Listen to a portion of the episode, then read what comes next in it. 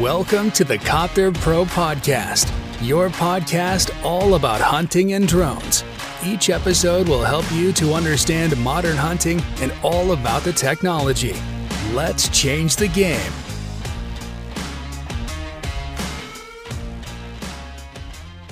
Herzlich willkommen zur neuen Podcast-Folge hier bei Copter Pro. Und zwar heute zu dem Streitthema Drohnen bei der Jagd. Was sollte man bei einer Drohnenjagd beziehungsweise bei einer Drückjagd mit Drohnen beachten und ist das überhaupt noch weitgerecht, eine Drohne bei der Jagd einzusetzen? All das werde ich dir in dieser Podcast-Folge erklären und dem Ganzen mal so ein bisschen auf den Zahn fühlen, denn das ist ja wirklich ein riesengroßes Streitthema. Mittlerweile haben ja sehr viele Leute Wärmebild, Kameras im Einsatz und da streiten sich immer noch die Geister, ob das Tier eine Chance hat oder nicht.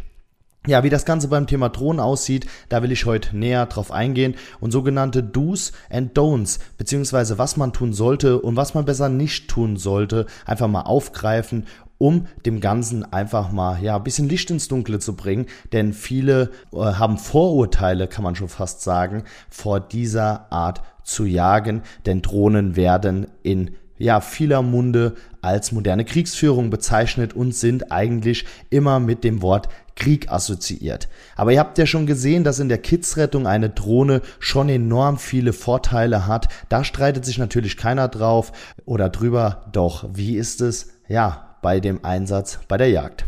Also, wir fassen das Ganze mal zusammen. Was gibt es denn für Drohnen überhaupt, die für den jagdlichen Bereich geeignet sind und was gibt es da zu beachten? Also, wie ihr ja schon in einigen Podcast-Folgen gehört habt oder auch in YouTube-Videos gesehen habt, gibt es ja mehrere Drohnenmodelle und die sind unter anderem auch dafür entscheidend oder sind entscheidend dafür, weitgerecht zu jagen. Denn die Drohne muss natürlich erstmal die technischen Voraussetzungen erfüllen, dass man überhaupt eine Drohne für die Jagd einsetzen kann. Aktuell geeignete Modelle hierfür sind die DJI M30T oder auch die DJI Mavic 3 Thermal. Schaut da gerne mal bei uns auf dem YouTube-Kanal vorbei, da haben wir einige Videos dazu. Ja, auch beim Einsatz bei der Kidsrettung, aber natürlich auch im jagdlichen Einsatz bei der Maisjagd oder auch bei Drückjagd. So, wie ist das also? Ist denn eine Drohne überhaupt noch weitgerecht oder nicht? Wir rollen das ganze Thema mal auf. Die Drückjagdsaison steht vor der Tür und immer mehr Drohnen sind im Umlauf und ja, wir wollen die Leute natürlich aufklären. Es ist natürlich unsere Aufgabe als Händler, die Leute bzw. die Kunden aufzuklären, was sollte man mit den Drohnen tun und was sollte man besser nicht tun. Die entscheidende Frage ist, wer macht's, wenn nicht wir? Bedeutet, wer soll euch denn aufklären, außer wir als Händler, die wirklich mit den Drohnen schon jahrelang arbeiten und auch gewisse Resonanz bzw. Erfahrung in diesem Bereich gesammelt haben. Es gibt natürlich Goes und No-Goes oder Sachen, die man tun sollte und die man nicht tun sollte. Aber ja, wir können schon mal vorab sagen, die Technik ist nicht der entscheidende Punkt, sondern die Person, die hinter dieser Technik steht. Das bedeutet, die Person, die die Technik verwendet, egal ob eine moderne Waffe, ein Wärmebildgerät, eine Taschenlampe oder auch eine Drohne, ist immer die Person, die auch später entscheidet, wie wird gejagt. Und das will ich einfach mal ein bisschen aufrollen, das Thema. Es geht nämlich darum, ja, wir haben einmal die sogenannten Do's. Was bedeutet das? Was darf man oder sollte man mit einer Drohne tun und was besser nicht? Also, es ist enorm wichtig, die passende Drohne zu wählen mit hochauflösender Wärmebildkamera und um in großen Höhen zu fliegen. Das habe ich eben schon gesagt. Es ist entscheidend, dass wir in großen Höhen unterwegs sein können, um so wenig Unruhe wie möglich zu machen. Und das ist der erste Punkt, den ich heute ansprechen will, nämlich das Thema Unruhe. Ihr müsst euch vorstellen, es wurde ja jahrelang ohne Drohnen gejagt und ohne moderne Technik gejagt und viele haben Angst davor, wenn jetzt moderne Technik eingesetzt wird, dass diese Technik dafür sorgt, dass mehr gejagt wird. Aber das liegt ja immer noch an der Person, die es anwendet. Ich zum Beispiel habe auch Technik im Einsatz, Wärmebild-Vorsatzgerät und auch eine Handwärmebildkamera was aber nicht unbedingt bedeutet, dass ich dadurch mehr jage. Ich jage deutlich gezielter und unserer Meinung auch deutlich weitgerechter, da ich das Wild 100%ig ansprechen kann. Und das ist der entscheidende Punkt, das Wild anzusprechen. Und genau das können wir auch mit einer Drohne tun. Wir wollen den Störfaktor im Revier natürlich so klein halten wie nur möglich, wollen aber gleichzeitig so effektiv jagen wie nur möglich, um natürlich Wildschäden zu vermeiden, aber in allererster Instanz steht ja, ja, unser Hobby, unsere Leidenschaft, unsere Passion. Wir jagen alle weil wir es lieben zu jagen und genau aus diesem Grund ist es wichtig, dass wir diesen Grundsatz verstehen. Also müssen wir Drohnen benutzen, die in einer hohen Höhe fliegen können, um so wenig Unruhe wie möglich zu machen. Das ist wie wenn man nachts ins Revier fährt, das schadet dem Wild, macht Unruhe. Genauso ist es bei Drohnen, umso höher wir fliegen können, desto besser sind wir aufgestellt, desto weniger Unruhe machen wir. Es ist ebenfalls wichtig, die passende Zeit zu wählen, wenn man eine Drückjagd abfliegt. Also man hat jetzt eine hochauflösende Wärmebildkamera an einer Drohne und positioniert sich im Revier, weil man eventuell nachweislich Wildschaden hat oder jagen möchte. Und jetzt ist es ja früher immer so gewesen, dass wir im Prinzip einfach drauf losgejagt haben. Wir haben also den Bestand auf den Kopf gestellt, ohne zu wissen, was waren da für Rotten drin, ohne zu wissen, war überhaupt jagbares Wild drin oder jagen wir in dem Sinn, beziehungsweise hetzen wir wild durch den Wald, ohne zu wissen, ist es überhaupt jagbar. Also machen wir unnötig Unruhe. Ja, und das ist einfach der entscheidende Punkt. Wenn wir die passende Uhrzeit wählen, um dann die Jagd zu planen und die Drohne einsetzen, um überhaupt zu sehen, ob sich eine Jagd lohnt, dann kann das schon weitgerecht sein. Denn es ist weit gerechter zu wissen, auf was man jagt und ob es überhaupt lohnt, den Bereich zu beunruhigen, als einfach drauf loszujagen und eventuell zum Beispiel, was aktuell beziehungsweise in vielen Revieren der Fall ist, durch das Rauschchaos, und da komme ich gleich nochmal drauf zu sprechen, Bachen mit Frischlingen durch den Bestand hetze oder jage und die eventuell von den Hunden gefangen werden können. Das kann ich natürlich alles vorher abklären, Informationen sammeln durch die Drohne. So, wir wählen also eine Flugzeit zwischen 8 und 10 Uhr morgens, wo das Wild schon gewechselt ist, beziehungsweise so langsam in den Einstand zieht. Jetzt positionieren wir uns an einer Ecke, wo wir relativ wenig Unruhe machen, relativ weit entfernt von irgendwelchen Störfaktoren wie direkt an der Dickung, wo ich mit dem Auto hinfahren muss. Wir positionieren uns dort, wo wir mehrere Bereiche auf einmal abfliegen müssen oder können. Dann wählen wir eine Flughöhe zwischen 80 und 120 Meter, um das Wild nicht zu beunruhigen, um ja dem Wild einfach das Gefühl zu geben, dass da gar nichts in der Luft ist und wir sammeln Informationen. Wir jagen nicht mit einer Drohne, sondern wir sammeln lediglich Informationen. Und jetzt mal ganz ehrlich, ihr kennt mich ja so mittlerweile aus dem Podcast von Ich bin ein ehrlicher Typ. Wer würde denn nicht mit der Handwärmebildkamera in die Hecke gucken, wenn das möglich wäre?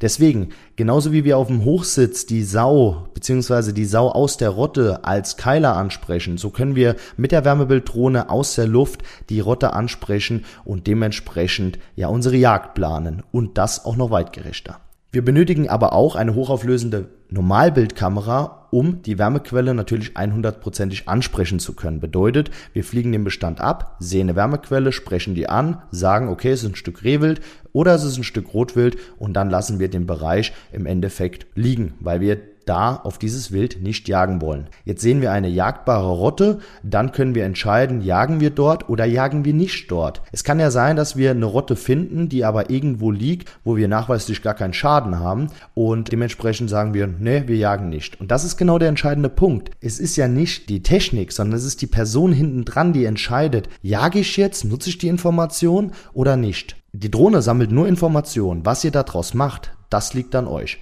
Das ist genauso wie wenn ich eine Sendekamera im Revier einsetze, die schickt mir ein Bild von der Rotte, die gerade an der Kehrung ist. Aber ich bin doch die Person, die entscheidet, dorthin zu gehen oder im Bett zu bleiben und zu sagen, ja, lass die Sauen doch. Wir haben momentan keinen Schaden, wir müssen nicht zu viel Jagddruck ausüben. So, die hochauflösende Zoom-Kamera verrät uns also, welche Wildart und ob es jagbares Wild ist. Das heißt, wir können mit der Drohne 100%ig ansprechen, was haben wir denn überhaupt in der Dickung und lohnt sich eine Jagd und wäre eine Jagd überhaupt weitgerecht oder befindet sich durch ein Rauschchaos eine Bache mit Frischlingen in den Drückjagdmonaten Oktober bis Januar im Bestand, die eventuell von den Hunden getrieben werden könnte, von der Rotte getrennt werden könnte oder die Frischlinge, die von den Hunden gefangen werden könnten. So, das können wir alles durch den Einsatz einer Drohne mit hochauflösender Zoom-Kamera und kombiniert mit hochauflösender Wärmebildkamera abklären und abschätzen. So, man sollte immer ja sich die Frage stellen, lohnt die Jagd überhaupt? Das bedeutet, selbst wenn man Informationen sammelt und bestätigt jetzt in jeder Dickung eine Rotte, ist die Frage, sollte man überhaupt alles beunruhigen oder wirklich nur den Bereich, wo wirklich nachweislich Schaden ist? Das heißt, wir nutzen die Information, entscheiden dann aber selber anhand von unserer Revierstruktur, unserem Revierverständnis und allem, was da hinten dran steckt. Man sollte auch, das ist ein wichtiger Punkt, wenn man sich dazu entschlossen hat, eine Jagd durchzuführen, die Hundeführer und Schützen informieren, was hat man gefunden, was ist das für eine Rottenstruktur, was für eine Rottengröße und man gibt dann eine ungefähre Gewichtsangabe durch. Denn man sollte im Prinzip eine Gewichtsbegrenzung aussprechen. Das wird auf vielen Yachten nicht gemacht, denn es ist extrem wichtig, führende Stücke und Stücke, die ja die Leitung übernehmen, also sogenannte Leitbachen, zu schonen. Und jetzt kommen wir zu dem entscheidenden Punkt. Dadurch, und das können wir nachweislich durch unseren Einsatz jetzt die letzten sechs Jahre sehen, dass unser Wildbestand sich erholt, die Rottenstrukturen besser werden durch den Einsatz einer Drohne, da ich eben nur noch die Bereiche beunruhige, wo jagbares Wild ist und durch die Aussprache von Gewichtsbeschränkungen vor einer Jagd genau weiß, dass die Leitbachen und führenden Stücke geschont werden. Wir nehmen jetzt einfach mal die Felderjagd, Rapsernte, Maisernte oder Maisjagd oder auch die Drückjagd. Im Prinzip ist es genau das gleiche. Sehen wir eine Rotte mit jagdbaren Sauen, nehmen wir einfach mal an, die Bache hat 50 Kilo und die Frischlinge zwischen 25 und 30 Kilo. Jetzt kann es sein, dass das führende Stück bei einer Drückjagd zusammen mit einer anderen Rotte, ja, den Bestand verlässt. Wir wollen ja alle immer die Sauen sprengen. Für alle, die jetzt zuhören, sprengen bedeutet, dass die alle in eine andere Richtung gehen, also sie quasi auseinanderbringen, damit viele Schützen die Chance haben. Jetzt ist aber der entscheidende Punkt, wenn keine Gewichtsbeschränkung ausgesprochen wird und wir haben zum Beispiel zwei oder drei Rotten, egal ob im Feld oder in, im Wald, in der Dickung, kann es passieren, dass eine Bache einem Schützen kommt, zusammen mit anderen Bachen zum Beispiel, und die wird erlegt. Die Bache ist zwar nicht mehr zur Aufzucht benötigt, aber sie ist trotzdem ein führendes Stück, die die Rottenstruktur angibt oder vorgibt. Die Sau, die Leitbache, bestimmt die Rauschzeit, die gibt vor, wann die Bachen rauschig zu sein haben. So sollte es eigentlich sein. Doch fehlt dieses Stück, könnt ihr euch das vorstellen, wie eine Truppe Jugendlicher, wo die Eltern fünfmal sagen, geht bitte nicht auf diese Wiese und sie machen es trotzdem. Und genau das ist der entscheidende Punkt. Die fehlenden Rottenstrukturen durch, ja, vermeintliche Abschüsse von Überläuferbachen die eigentlich Leitbachen wären, beziehungsweise führende Bachen wären, die kann man vermeiden und dadurch Wildschaden auch reduzieren. Und das haben wir bei uns im Revier zum Beispiel durchgeführt. Wir haben Gewichtsbeschränkungen wirklich konstant durchgeführt und äh, ausgesprochen und dementsprechend Leitbachen geschont und führende Bachen geschont. Die waren zwar, wie gesagt, nicht mehr zur Aufzucht benötigt, aber ihr stellt euch vor, einem Schützen kommen drei gleich große Sauen, eigentlich sind es alle Bachen, er schießt eine und es liegt eine 45 Kilo Bache auf der Strecke, dann sagt jeder Weidmanns Heil, eigentlich war es aber eine führende Bache. Die führt die Rotte. Die ist zwar nicht mehr zur Aufzucht benötigt, die führt aber die Rotte. Die führt auch die Rotte auf das Feld oder die Wiese, wo sie Schaden anrichten. So, und jetzt kommen wir nochmal zurück zu dieser Truppe ungestimmter Jugendlicher, die auf der Wiese sind und trotz der Warnung der Eltern immer wieder dahin kommen, obwohl eigentlich dort Gefahr herrscht nämlich wir als Jäger die Wildschaden vermeiden wollen. Die führende Bache oder die Leitbache, die entscheidet aber, ist diese Stelle gefährlich oder ist sie nicht gefährlich? Bedeutet, wenn wir dann einmal auf die Rotte schießen, um Wildschaden zu vermeiden auf der Wiese, dann lassen die sich normal nicht mehr blicken. Das ist auch die Sau, die um die Kirrung läuft und sich erstmal Wind holt, bevor sie auf die Kirrung geht. Fehlt dieses Stück, haben wir nicht nur unvorsichtige Überläufertrupps, die uns enorm viel Wildschaden machen, sondern wir haben auch eine fehlende Rottenstruktur und dementsprechend ein Rauschchaos und das sorgt dafür, dass wir auch gestreifte Frischlinge zu Jahreszeiten haben, wo wir sie eigentlich nicht haben sollten. Bei unserem Revier ist es tatsächlich so, durch und da komme ich gleich nochmal drauf zu sprechen, die Wildzählung, die wir durchführen, im Frühjahr, können wir genau abschätzen, was haben wir denn für Sauen und durch das Aussprechen von Gewichtsbeschränkungen haben wir eben die Möglichkeit, uns zu sagen, wir haben tatsächlich noch schwere Leitbachen und dementsprechend weniger Wildschaden, aber das geht nur durch konstante Bejagung mit Gewichtsbeschränkung. Natürlich ist das dann auch oft der Fall, dass die Sauen schützen kommen und keiner schießt. Aber trotzdem haben wir dadurch nachweislich und nachhaltigere Ergebnisse. Also sprich, jagen wir weitgerechter. Zu dem Begriff Weitgerechtigkeit. Was ist der Begriff Weitgerechtigkeit? Weitgerechtigkeit bedeutet, eine Person die ihr Handwerk versteht. So, das ist eigentlich die Definition von Weitgerechtigkeit. Jetzt gibt es noch viele Definitionen, auch im rechtlichen Bereich, wo Weitgerechtigkeit der Begriff verwendet wird. Doch die Frage ist, was ist weitgerechter? Ohne zu wissen, was sich in der Dickung befindet, zu jagen oder genau zu wissen und dementsprechend die Informationen sinnvoll zu nutzen. Jetzt sagen natürlich viele, ja, wo bleibt denn der Reiz der Jagd? Der Reiz ist noch viel größer, wenn man weiß, dass jagbare Sauen drin sind und wenn man weiß, auf was oder was auf einen zukommt, was man schießen darf und was man nicht schießen darf. Und man steht mit einem deutlich besseren Gefühl am Stand, als wenn man keine Informationen hat. Das kann ich euch sagen. Der Reiz wird umso größer, denn wir wissen ganz genau, dass die Sauen da sind, dass auch jagbare Sauen da sind. Uns fällt das Ansprechen einfacher. Natürlich müssen wir trotzdem auf dem Stand die Sauen noch ansprechen, aber wir wissen ganz genau, was auf uns zukommt und auch Hundeführer wissen ganz genau, was auf ja, sie zukommt, auf die Hunde zukommt. Und wir können auch die Drohne dafür nutzen, zum Beispiel Bereiche abzufliegen an Straßen, wo Einsätze von Hunden gefährlich wären. Genauso wie bei der Maisjagd, wo wir die Drohne nutzen, um kurze, effektive Einsätze zu machen, um die Hunde vor der Hitze zu schützen, können wir das Ganze bei der Drückjagdsaison oder während der Drückjagdsaison an Straßen machen, um einfach abzuwägen, lohnt es sich dort zu jagen, lohnt es sich dort die Hunde in Gefahr zu bringen oder müssen wir Vorkehrungen treffen, wie zum Beispiel Absperrungen an der Straße. Also, ihr merkt, es gibt schon einige Vorteile. Es gibt wahrscheinlich immer noch Leute, die sagen, ja, es ist trotzdem unweitgerecht. Aber bitte hinterfragt euch einfach mal, ob moderne Technik der ausschlaggebende Punkt für Unweitgerechtigkeit ist oder ob es die Person ist, die hinten dran steht. Ich gebe euch mal ein anderes Beispiel. Es ist erlaubt, mit einem Auto zu fahren durchs Revier mit Scheinwerferlicht, auszusteigen, das Auto laufen zu lassen und von der Motorhaube oder einen Meter vor dem Auto mit einem Pierstock zu stehen und mit einem Wärmebildvorsatz auf ein Tier zu schießen. Das ist erlaubt. Es ist aber doch nicht weitgerecht. Das bedeutet, es gibt Möglichkeiten und Leute, die sowieso keinen Respekt vor Wild haben, vor den Tieren haben und einfach nur jagdgeil sind oder Wildhasser sind, die können, egal welches technische Instrument sie haben, Schaden anrichten. Leute, die mit Sinn und Verstand jagen, die den Grundsatz der Jagd verstanden haben, Respekt vor dem Tier haben und Informationen nur dann nutzen, wenn sie sie wirklich brauchen, beziehungsweise Informationen immer abwägen, um die sinnvollste Situation daraus ja entstehen zu lassen, dann ist es eine weitgerechte Jagd. Egal, welcher technisch oder welche technischen Mittel eingesetzt werden. So viel zu diesem Thema. Was sollte man nicht tun? Das ist natürlich auch so eine Sache. Ja, wir wollen euch natürlich auch sagen, was sollte man mit einer Drohne definitiv nicht tun. Keine Flüge früh morgens in der Dämmerung, wo das Wild noch wechselt. Da vermeiden wir einfach, wenn wir, wenn wir das machen, dann machen wir so viel Unruhe im Revier. Fliegen wir zwischen 8 und 10 Uhr, dann vermeiden wir diese Unruhe und sind deutlich effektiver und das Wild hat deutlich mehr Ruhe, denn wir wollen kein Wild beunruhigen, was wir auch nicht bejagen wollen. Tiefe Flüge direkt über der Dickung in geringen Flughöhen, die das Wild aufschreckt.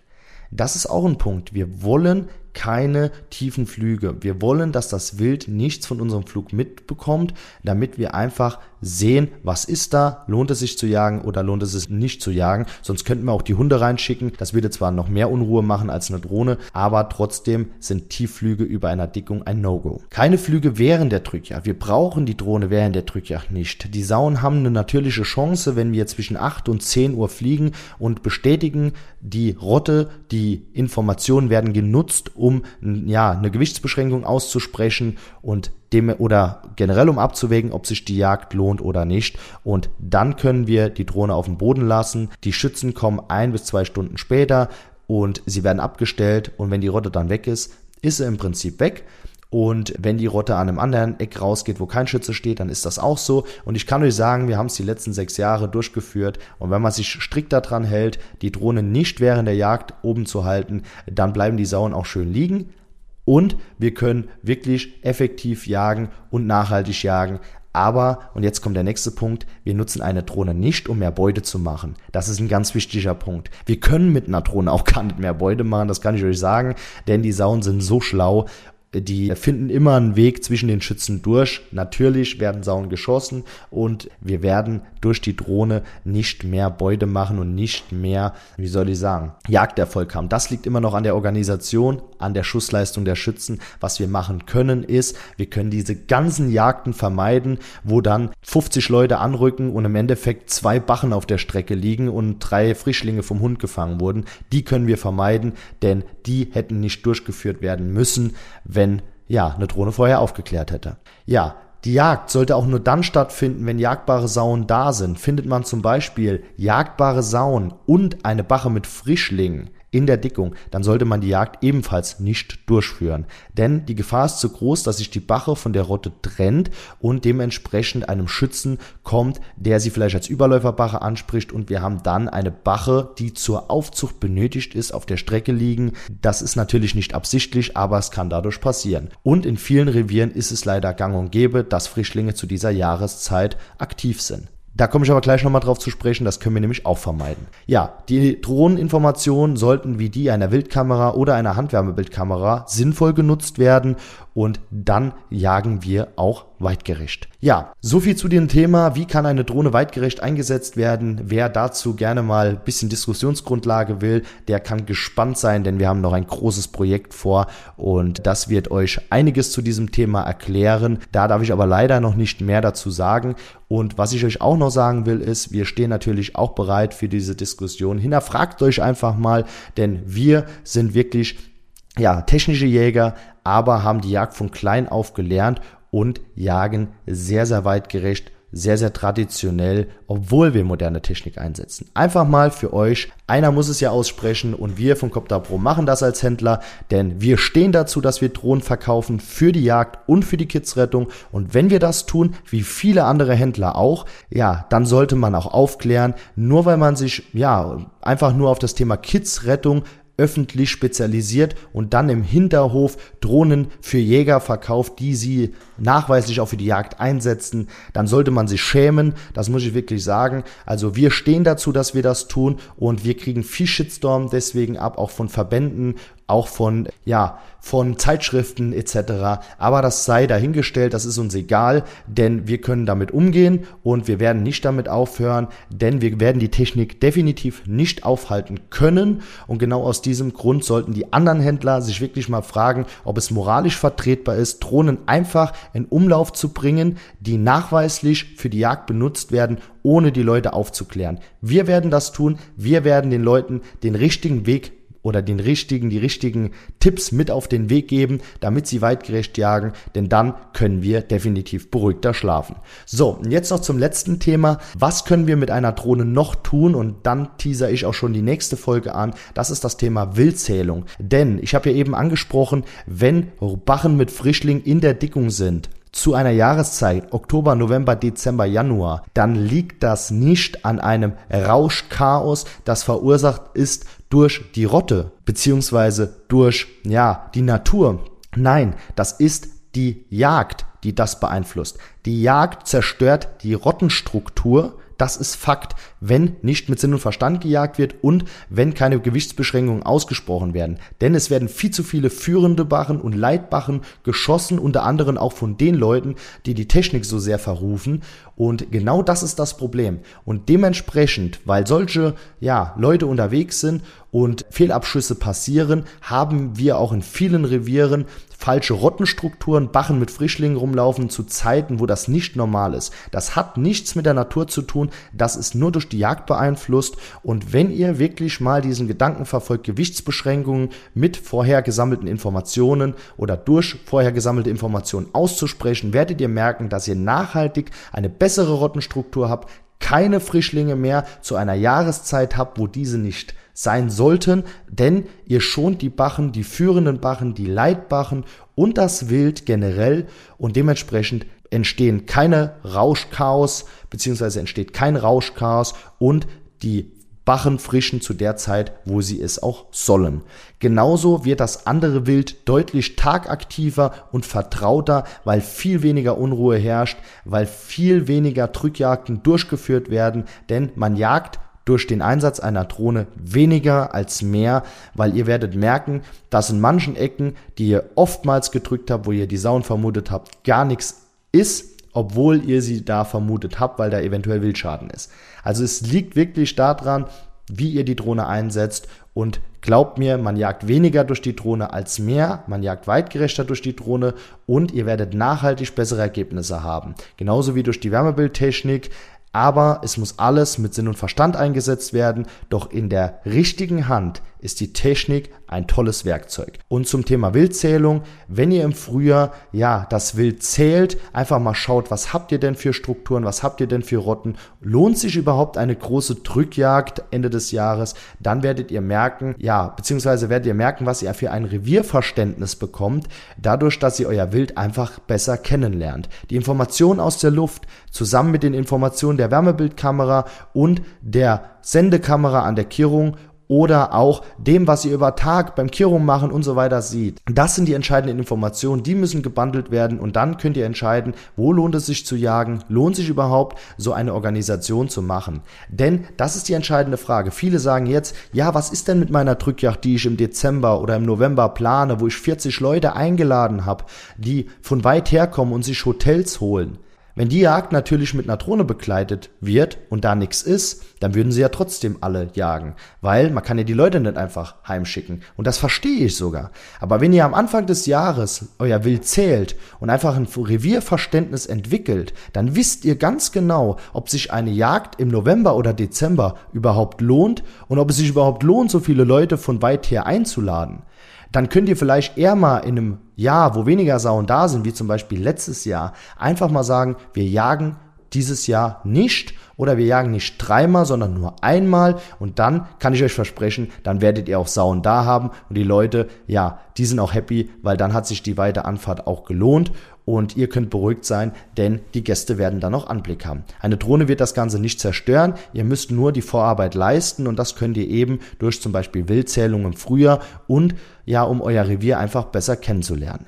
Und Genau das ist das nächste Thema in der nächsten Podcast-Folge, nämlich das Thema Wildzählung. Wie kann ich eine Drohne für die Wildzählung einsetzen? Was muss ich dabei beachten? Und wie gut funktioniert das? Also seid auf jeden Fall gespannt auf die nächste Podcast-Folge. Und wenn euch dieser Podcast hier gefallen hat, dann würde ich mich freuen, wenn ihr uns einen Kommentar da lasst und eine 5-Sterne-Bewertung. Schaut gerne mal auf YouTube vorbei. Da haben wir einige tolle Videos auch zum Thema Jagd, aber auch natürlich Erklärvideos zum Thema Drohnen und da bekommt ihr alle Informationen, welche Techniken sich für welchen Bereich eignen. Und solltet ihr auf der Suche nach der passenden Wärmebilddrohne sein, dann meldet euch ebenfalls gerne bei uns. Wir stellen euch das passende Komplettpaket zusammen. Wir bringen eure Drohne in Betrieb die sogenannte oder den sogenannten Ready-to-Fly-Service und wir haben komplett online basierte Schulungen, die euch helfen, mit der Technik 100%ig umzugehen. Und ihr habt einen Ansprechpartner, der euch ehrliche Tipps und Tricks mit auf den Weg gibt und der euch rechtlich und auch weitgerecht begleitet beim Thema Drohnen bei der Jagd. Ich bedanke mich fürs Zuhören. Bis dahin, macht's gut und Weidmanns Heil. Euer Alex von Copter Pro. Thank you.